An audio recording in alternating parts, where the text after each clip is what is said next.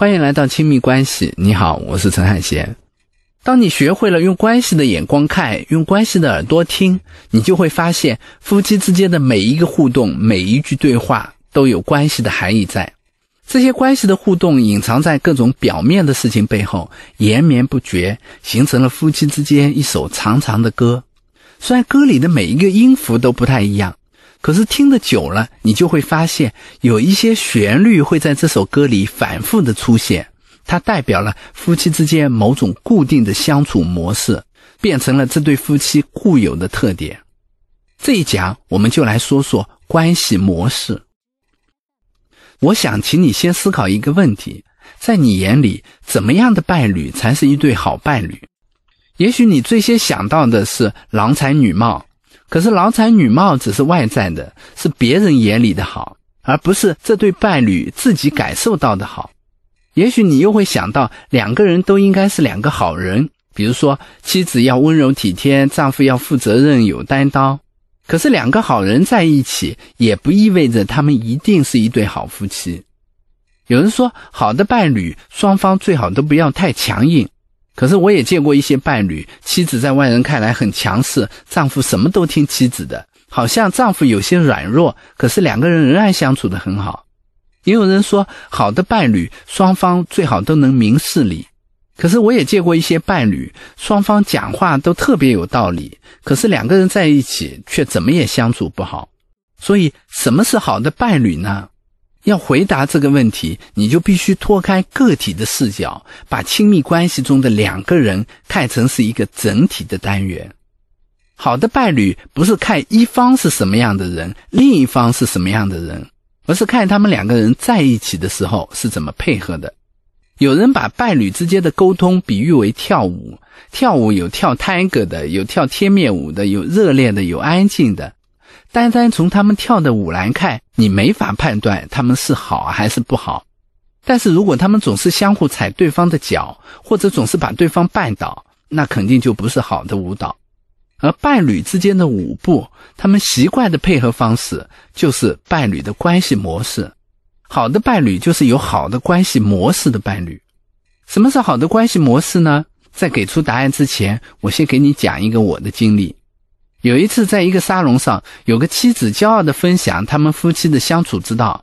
她说：“我们在结婚之前就有一个约定，如果我们之间发生了争吵，我老公要先跟我说话，向我道歉。现在我们结婚已经五年了，到目前为止他都做到了，所以我们每次争吵都很快平息了。”她丈夫在旁边，我就开玩笑地问他：“你乐意这样做吗？你有没有受骗上当的感觉？”他说没有啊，我很高兴哄我老婆开心，这是我作为一个男人的责任。这时候旁边有个女士看不下去了，站起来说：“我觉得这样根本不公平，凭什么女人要在婚姻里有特权可以作啊？我觉得这是一种不平衡的关系，很难持久的。”幸亏这位女士不是一个心理咨询师，她只是盯着妻子，觉得妻子的这样的要求不合理。但他却没有看到，这个要求和道歉是这对夫妻表达恩爱的方式，也是他们解决问题的方式。这是他们的关系模式。当然了，在大家面前秀恩爱，也许也是这对伴侣的关系模式。而这个女士看不惯的可能是这一个。可是无论如何，他们所呈现的关系模式里，这对伴侣至少是配合的很好的一对。那什么是好的关系模式？什么又是不好的关系模式呢？好的关系模式常常有两种特征，一种是积极对称。所谓的对称，是说一方的语言和行为激发了另一方相似的语言和行为。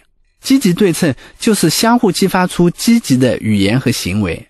好的亲密关系中，两个人都会表达对彼此的认可，而这种积极的关系的信息总是会相互激发，从而形成一种良性循环。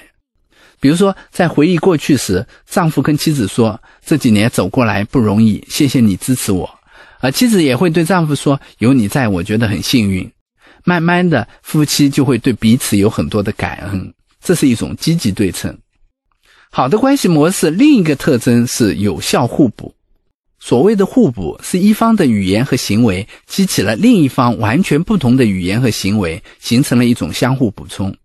妻子要求丈夫道歉，而丈夫接受了，这就是一种有效互补。在争吵中，妻子看见丈夫火气上来了，就会先停下来不说话，等丈夫气消了再说，这也是一种有效互补。在养育孩子的过程中，一个人扮演红脸，另一个人扮演白脸，这也是一种有效互补。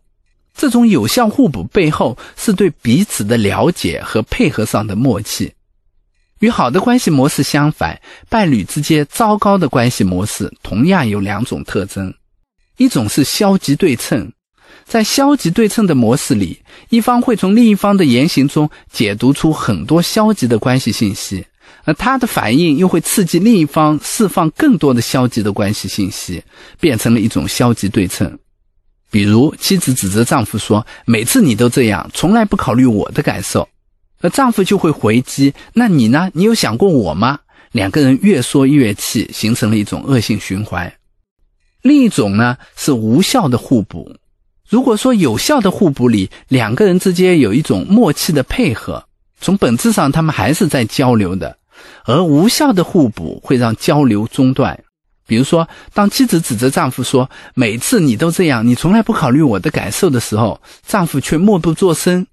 妻子继续说：“你倒是说话呀，别像一块木头一样。”妻子越大声，丈夫就越沉默；丈夫越沉默，妻子就越大声，变成了一种恶性循环。从不好的关系模式中，你会发现很多消极对称和无效互补的影子。好的关系模式会让一件不开心的事儿变开心，而不好的关系模式则会让一件明明开心的事儿变得不开心。我见过一对夫妻，两个人经常吵架，总是很难和平相处。一次激烈的争吵以后，两个人约定以后不吵了，一起去旅游修复关系。因为丈夫工作忙，就让妻子来安排旅游的各种事儿。最开始筹划旅行，两个人都很开心。到了酒店，丈夫坐下就说：“这个房间有点吵啊。”妻子当时就有点不高兴，可是她没说什么。第二天，他们包了一辆车外出。